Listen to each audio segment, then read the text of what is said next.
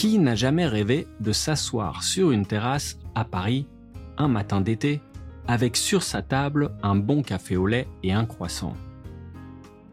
C'est un des stéréotypes préférés de la vie parisienne.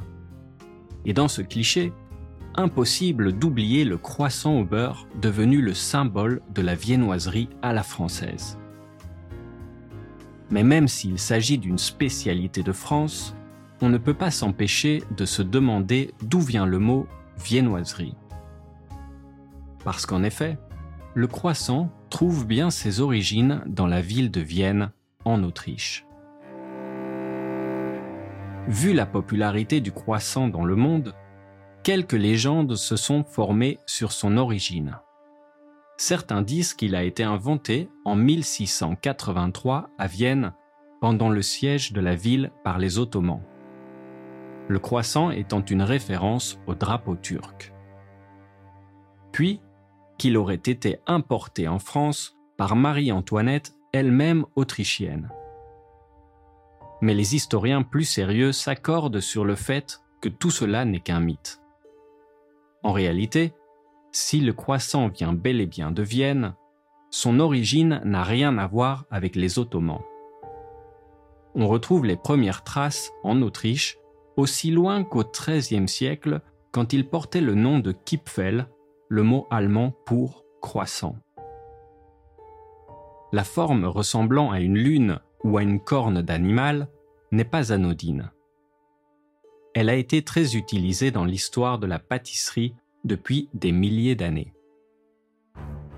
C'est ensuite par le biais d'August Zang, un audacieux boulanger et homme d'affaires autrichien, que la pâtisserie prend son essor en France.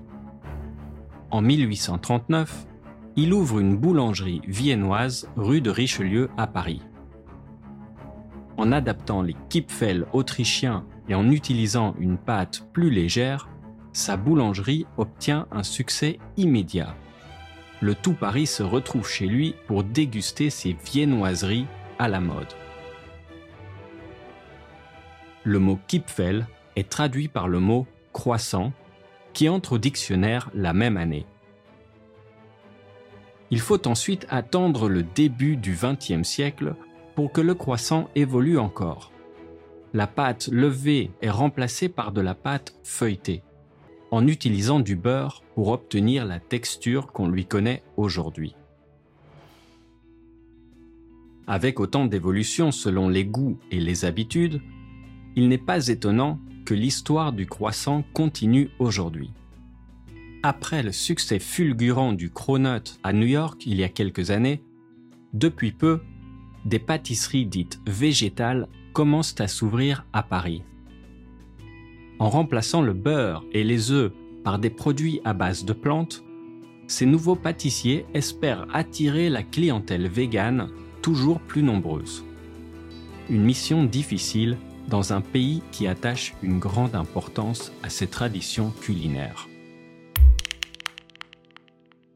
Question.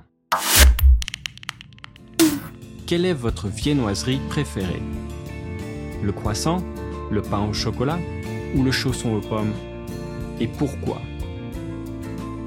Quelle est votre routine pour le petit déjeuner? Peut-on tremper son croissant dans le café à Paris?